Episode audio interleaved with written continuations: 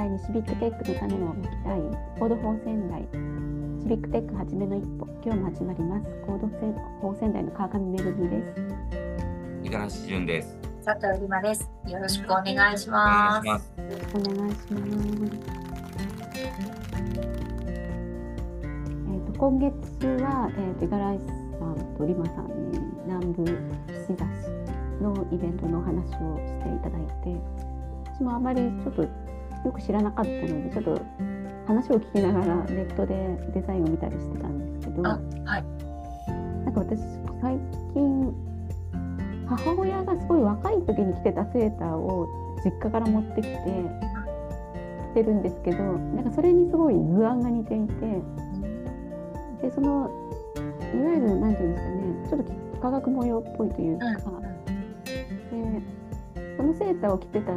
結構その日会った人に何人かなんかすごい反応したんですよねこの図柄に。結構。なのでのリマさんがデータベース化してこう、ね、可視化したいっていうところで結構そういうのをオープンにしたら、まあ、レトロモダンなものが歌とかもそうですけどよく流行ってるんであとそれに反応する人って多いかなと思ってたの。あといわゆるこうあのイスラム文化とかの化学模様とかアラブ系のデザインとかも割とフリー素材とかになってたりとかしてオープンに使われたりするんでなんかちょっと一部こうまあその指し物じゃないですけどそのデザインを身近に感じていただくっていう意味ではこうオープンにして例えば年賀状に使ってもらうとかそういう身近な感じるのかなと思ったりしてました。そういう意味ではなんかちょっとまあ事例は違いますけど折り紙とかももともとは多分その折り方とかっていうのは開始されてなかったと思うんですけど印刷文化ができてから多分その出来上がったものの見た目とか図柄とかデザインだけじゃなくて折り方をこう本にしてまあ説明したものができたので、まあ、結構一般の人にも広まったみたいな話も聞いたことがあるので、まあ、結構広め方っていうのはいろいろあるなっていうふうに感じます。どうですかね、五十嵐さん。うん、そうですねなんかあのまあ、南部久しに限らずかもしれないんですけどこの今回南部久しの方ですごくこう最初の障壁になったのがあのやっぱデザインをなんかこう盗まれたくないっていうこう気持ちがあって、まあ、これをこうそれこそオープンデータとかにするのってむちゃくちゃ難しいのかなって思ったんですけどもただこう話をしていく中で言うと、まあ、基本的なデザインデザインというか基本的なあの、まあ、あの伝承している、まあ、デザインとかそういったものはあって、まあ、その組み合わせみたいなものはやっぱりオリジナルのデザインの中にこう入っていくので最新のものは難しいと思うんですけども結果まあ展示会に出したりとかするものともともとのそのベーシックデザインっていうものはまああの同じような形でなんかこう展開展開というかこうオープンデータ化していくっていうことでなんかこう参考になったりこれを見てこういうことをしてみたいっていうようなその新しいこうえっ、ー、とあの挑戦してみたいっていうような人たちが増えたりファンが増えたりっていうところではなんかすごくその折り鶴っていうものもただ見て美しいものからやってみたいものに変わったんだと思うのであの南部久しもそういう風になっていったら嬉しいなと思いながら今聞いてました。はい、なんかあの岸差しってひし形の図案がいろんな種類のがあってそれをこう組み合わせてデザインしていくんですよねきっと。で、はい、そうですよね。で、一つ一つの、えっと、図案自体は本も出ているから、多分あの紹介してもいいものなのかなと多分守りたいのはそれを組み合わせた時の全体的なそのデザインだったりっていうことなんですよねきっと。がそこがオリジナルであったりとか、えっと、自分が守りたいものみたいなことになっているとですがパーツに関してはなんかオープンデータ化しているといいなっていうのとあとはこれ全然デジタルじゃないけど私あの体験会で、えっと、ちょっとささあの刺し子南部菱刺しの体験をさせてもらったんですよね。そしたら私裁縫とか一切ダメなんですけど楽しかったんですよ。でコースター1個できたんですけど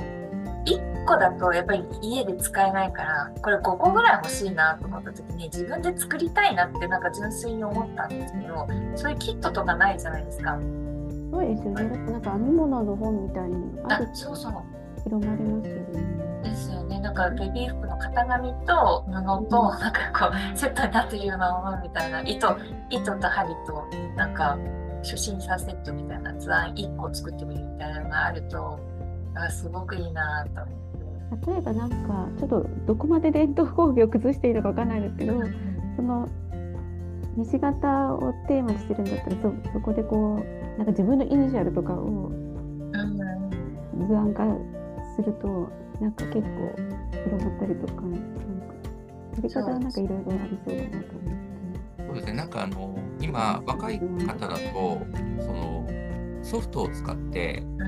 デザインするんですよね。なのでもう再現性もやっぱりこうあの素晴らしいですしあと多分あの初心者の方だと最初目があの目というか刺す感覚があのすごく細かすぎて例えば老眼の方とかだとに苦労するパターンっていうのはすごいあのこの間見て思ったんですね。なのでそれを何かこういわゆる IT の方で拡大したりとかその、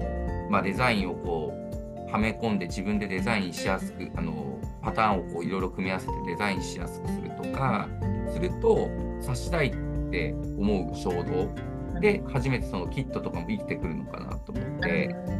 やっぱりこの間見たのはやっぱ体験会で先生が横にいないとすごい難しいな。いや難しかった。ですよね。確かにそうだ。それをなんか私たちのその IT っていうところを使うことでなんか指したいっていう人たちが気軽にさせるような環境を整えて、うん、じゃあ実際に現地行ってあの先生のもとで指してみようみたいにつなげられるようになったらすごくなんかこうあの美しいこうあの輪輪になっていくんじゃないかなってちょっと思ってました。そうですね。なんかその刺し刺してるそのところとかをもう本当にシンプルに動画を撮ってもらってそれを見せてもらうだけでも全然違うと思うんですよね。そのそうですね一番最初にやるのに型紙だけだとなかなかやっぱりちょっとしんどいなって思うのでそのなんか解説動画みたいなのがあるとすごくいいですよね。なんかただ単純にその刺繍のみ刺してあの引っ張って終わりではなくて、刺してよりを作って、で膨らますようなイメージで、あのまた刺していく。っていうようなその工程が発生するので、そこなんかこうあの IT のなんかこう活用でこうリアリティを出しながら、その実際にこうチャレンジできるっていう風になったら面白いかなって思いました。でもなんかあのレシピ動画みたいになんか TikTok というかねですよね。なんか、なんか、自分のタイムライン流れてきたら、なんかちょっと見ちゃいそうな気がする。なんか、いいですよね。なんか、きっと、あの、菱刺し南部菱刺しあ違う五戸菱刺し研究会の代表のあの先生もおっしゃってましたけどやっぱりこの価値を知ってもらいたいっていうか、うん、なん。かでもやっぱり知ってもらえないみたいなところにすごくもどかしさ感じてらっしゃるんだなっていうのがトークセッションの時になんかちょっと感じたんですけどそこはもしかしたらその動画みたいなところで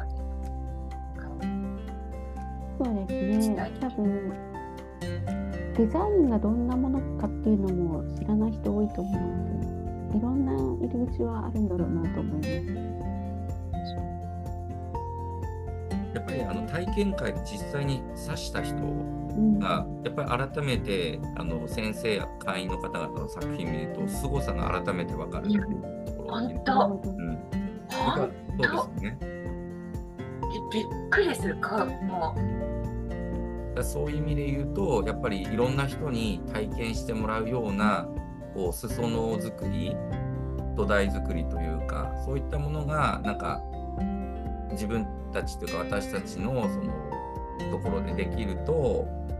なんかこうよりそそれぞれ笑顔になる人増えてくるのかなってちょっと思いましたね。はい、というわけでちょっと楽しみになってきたっていうところで 今日は終わりにしたいと思います。はい、ありがとうございました。ありがとうございました。